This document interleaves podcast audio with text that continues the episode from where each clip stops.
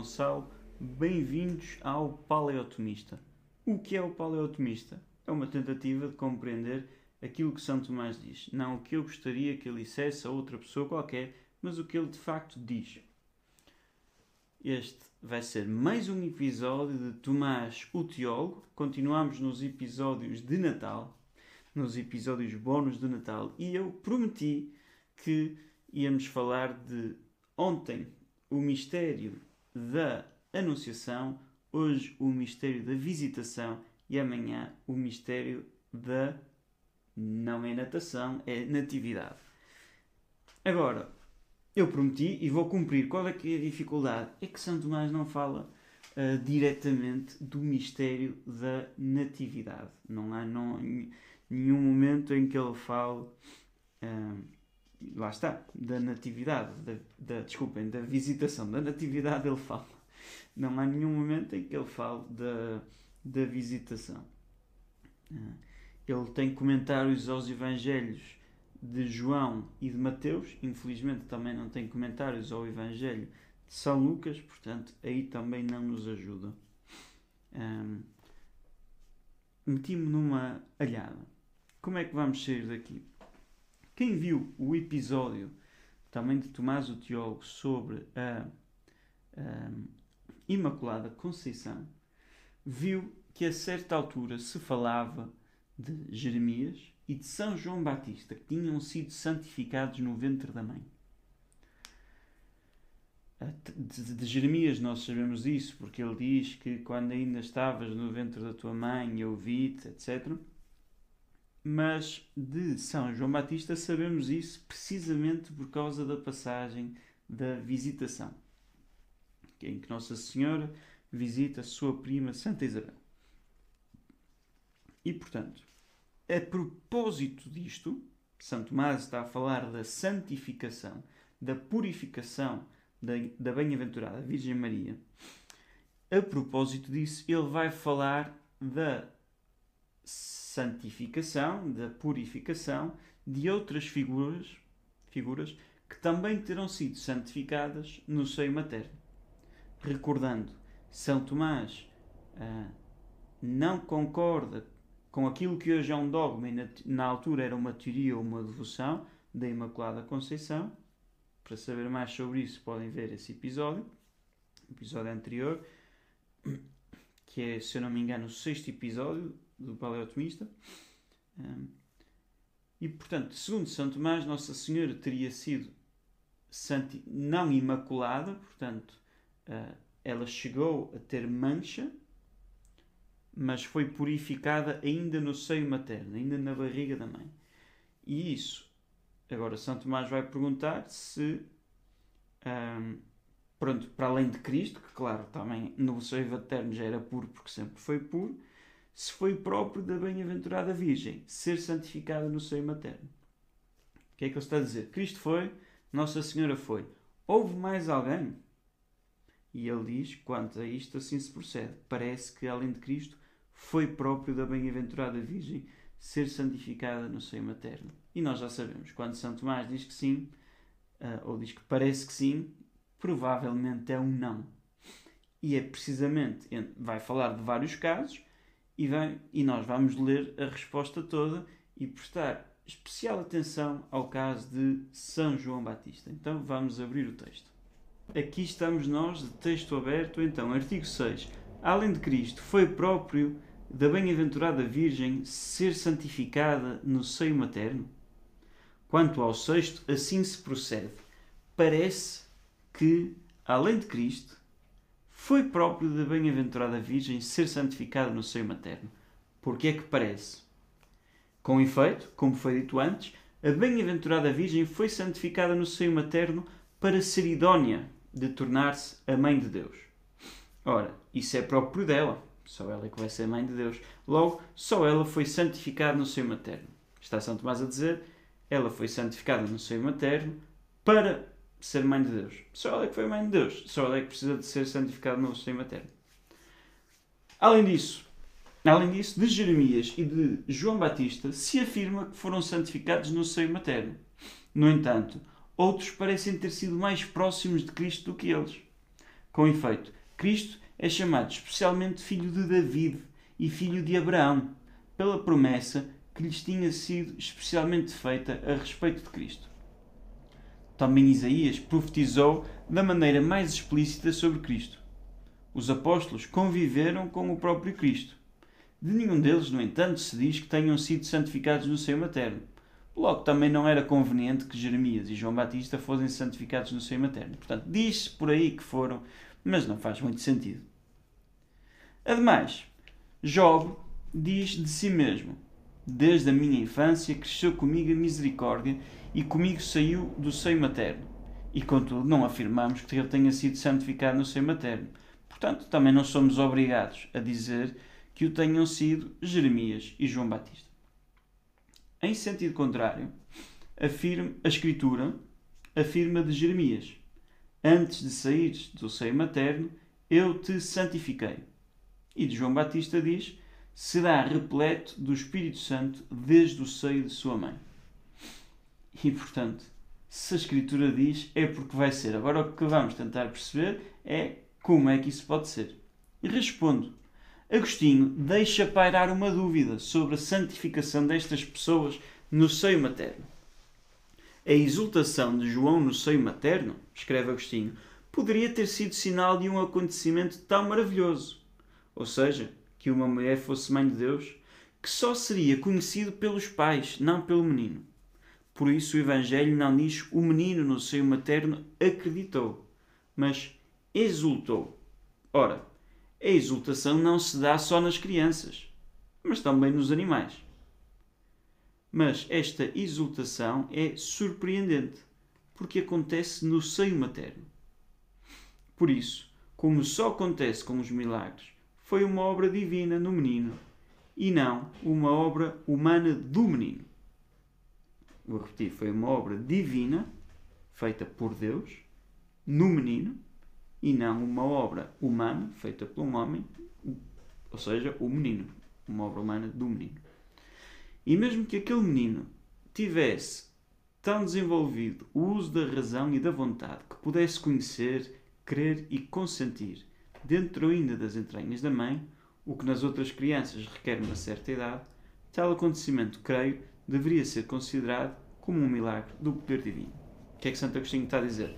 Ou o rapaz tem seis meses da gravidez, como diz o anjo Gabriel, uh, tem seis meses e, portanto, não é capaz de, pela sua própria vontade, seu próprio intelecto, compreender e consentir, então, mas ele exultou, portanto, temos um milagre ou então ele é, pelas suas próprias capacidades, capaz disso. Mas aos seis meses ele não poderia. Portanto, que ele possa, que ele já tenha essas capacidades, é sim um milagre.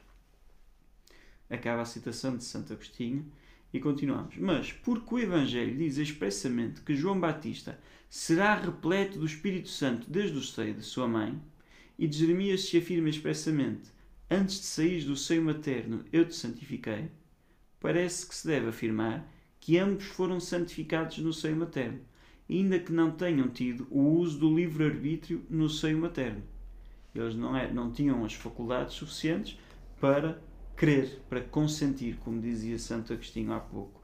E, portanto, dizia Santo Agostinho, não dizemos que ele acreditou, mas que ele exultou.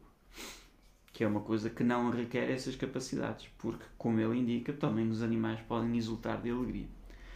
Assim também as crianças santificadas pelo batismo não têm imediatamente o uso do livre-arbítrio. Okay. Pronto. É a questão levantada por Agostinho. Que saltei essa frase à frente. Isto acontece connosco. Nós batizamos crianças. Elas ainda não têm o uso do livre-arbítrio. Mas a graça são repletas do Espírito Santo ainda assim. E nada faz crer que outros dos quais nem faz menção a Escritura, tenham sido santificados no seio materno. Por esta razão, tais privilégios da graça, dados a alguns fora da lei comum, se ordenam ao bem de outros, como nos diz a primeira carta aos Coríntios. A cada um é dada a manifestação do Espírito pela utilidade de todos, para a utilidade de todos. Ora, de nenhuma utilidade seria essa santificação no seio materno se fosse desconhecida pela Igreja. Portanto, não vale agora a pena dizermos ah, já que São João Batista, uh, Jeremias, uh, no, na mentalidade de São Tomás, Nossa Senhora foram santificados no seio materno, se calhar existe aí uma multidão de gente que nós desconhecemos e que foi santificado no seio materno. Não, não, não, não, porque os milagres, estes milagres, esta santificação, serve para o bem de todos. E, portanto, se, se é uma coisa anónima, desconhecida pela Igreja, pela comunidade dos crentes, então não é para o bem da Igreja. Continua São Tomás. É verdade que não se pode dar uma razão aos desígnios de Deus. Não podemos estar a tentar justificar aquilo que Deus faz. Porque, por exemplo, é otorgado este dom da graça a este, Santa, São João Batista, Jeremias, e não a outros. Mas neste caso é possível indicar um motivo de conveniência pelo qual ambos foram santificados no seio materno. E eu falei ontem, uh, não, falei há dois dias na, numa resposta no, no Instagram estas questões dos argumentos de conveniência. Nós não conseguimos demonstrar que é assim, mas uma vez que a Escritura nos mostra que é assim, Deus o revela, nós conseguimos dar argumentos de conveniência. Faz sentido que assim seja. Mas neste caso é possível indicar um motivo de conveniência pelo qual ambos, São João Batista e Jeremias, foram santificados no seio materno. Dois pontos. Para prefigurar a santificação que haveria de ser realizada por Cristo. Em primeiro lugar, pela sua paixão, como diz a carta aos Hebreus. Jesus, para santificar o povo pelo seu sangue, padeceu fora da porta. Paixão esta que foi profetizada muito claramente por Jeremias com palavras e sinais e prefigurada de maneira explícita pelos seus sofrimentos. E, em segundo lugar, pelo batismo fostes lavados, fostes purificados, diz a primeira carta aos Coríntios. É para este batismo que João preparava os homens com o seu batismo. O que é que São Tomás está aqui a dizer? Está a dizer que, porque estes dois homens, Jeremias e João Batista, o prefiguram Deus, Jesus Cristo, de maneira particular, nos sofrimentos hum, e no batismo, então Deus concedeu esta graça particular de eles serem ah, purificados no seio materno. Vamos agora ver as respostas às objeções. A, a, primeira objeção era que Nossa Senhora foi santificada no seio materno porque tinha uma missão especialíssima. Os outros não têm essa missão, os outros não devem ser santificados no seio materno. Quanto ao primeiro, portanto, deve dizer-se que a bem-aventurada Virgem, escolhida por Deus para ser sua mãe, alcançou uma graça de santificação maior do que a de João Batista e a de Jeremias, que foram escolhidos como prefigurações particulares da santificação de Cristo. Portanto, este que foram escolhidos como prefigurações particulares da santificação de Cristo é aquilo que tínhamos acabado de ver na resposta. E o que é que está a dizer no fundo? eles alguma missão tinham e, portanto, alguma purificação não, uh, teriam de ter. A sua missão não era tão elevada como a da Bem-aventurada Virgem e, portanto, essa purificação não foi tão profunda como a da Bem-aventurada Virgem. É sinal disso, continua São Tomás, o facto de ter sido concedido à Bem-aventurada Virgem não ter cometido nunca um pecado, nem mortal nem venial. Quanto aos outros santificados, acreditamos que lhes foi concedido não pecar mortalmente com a proteção da graça divina. Portanto, não estamos obrigados, hum, não temos de acreditar que João Batista nunca pecou venialmente, ou Jeremias nunca pecaram venialmente. Hum, mas, mas Nossa Senhora, sim, nem venialmente. Portanto, a purificação concedida a Nossa Senhora é ainda maior. Quanto à segunda objeção, a segunda objeção é que havia outras pessoas mais próximas de Cristo do que João Batista e Jeremias, e portanto pareceria que essas sim deviam ter sido, ou se estas foram, essas sim deviam ter sido ainda com mais razão purificadas. Diz São Tomás, quanto a isto, deve-se dizer que pode ter havido santos que, sob, sob outros aspectos, fossem mais próximos de Cristo do que Jeremias e João Batista.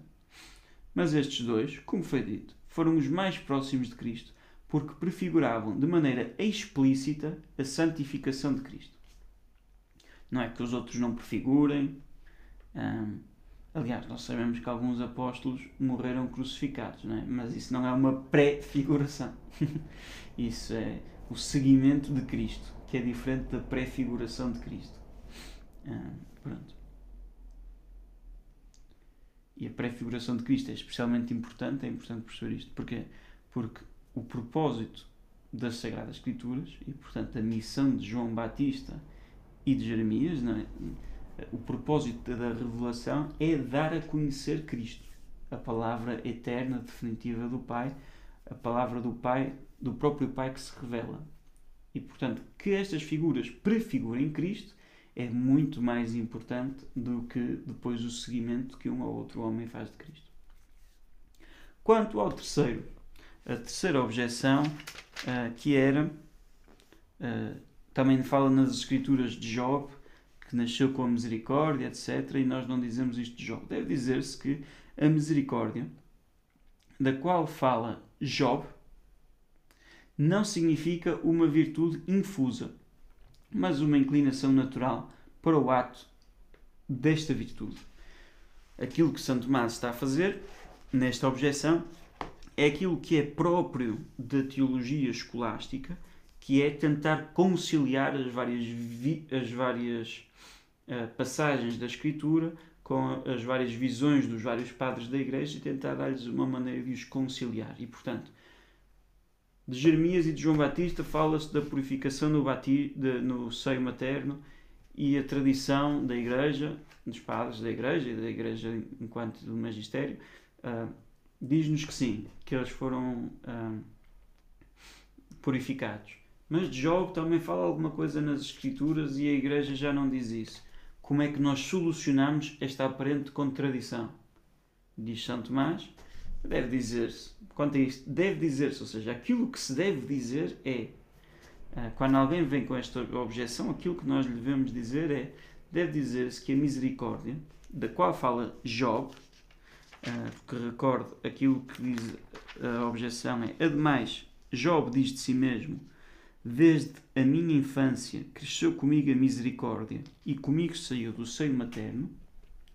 Deve dizer-se, isto é Job 31, 18, deve dizer-se que a misericórdia, da qual fala Job, não significa uma virtude infusa, portanto, uma graça uh, sobrenatural, é isso que é uma virtude infusa. Normalmente as virtudes são ou naturais, há poderes que nós temos naturalmente, ou, ou são uh, obtidos pela repetição das ações. Eu faço muitas ações corajosas, torno-me corajoso.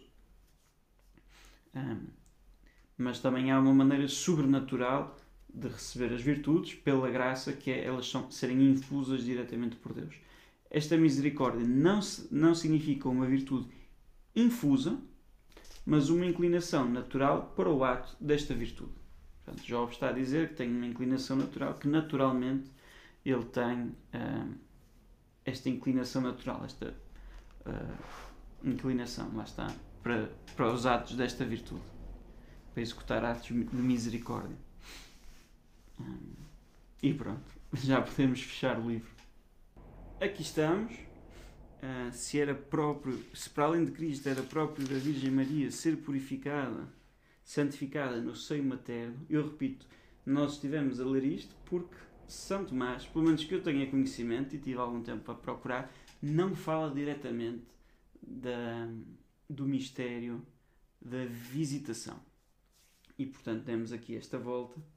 Uh, porquê? Porque esta santificação de São João Batista que se fala ocorre no momento da visitação.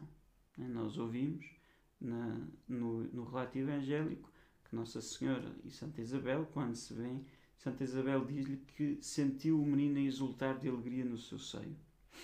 Ah, esta, esta intimidade, nós não sabemos como é que isso se dá, se é um puramente extraordinário da graça e não há uma relação causal, ou se terá sido pelo reconhecimento que Isabel faz, é a própria Isabel que reconhece, e por isso algo que se transmite a João Batista. Não, foi João Batista que, que reconhece o seio de uma reconhece o seio da outra. Enfim, mas é neste mistério de intimidade do Natal que se abre esta discussão, não é? Se, se para além de Cristo uh, foi próprio da bem-aventurada Virgem ser santificado no seu matéria. Claro que, quanto no que toca à Virgem Maria, esta pergunta para nós já não faz sentido, porque nós sabemos que a Virgem Maria não foi purificada no seio materno. Ser purificado significa está suja e foi limpa. Tem mancha e é limpa dessa mancha.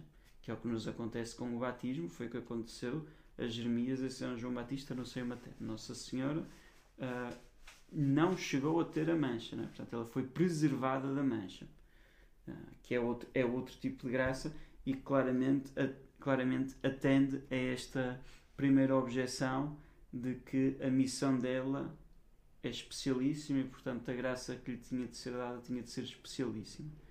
Uh, pronto. Mas temos aqui este encontro de Nossa Senhora com a sua prima Santa Isabel e, portanto, este encontro de Nosso Senhor Jesus Cristo com o seu primo São João Batista.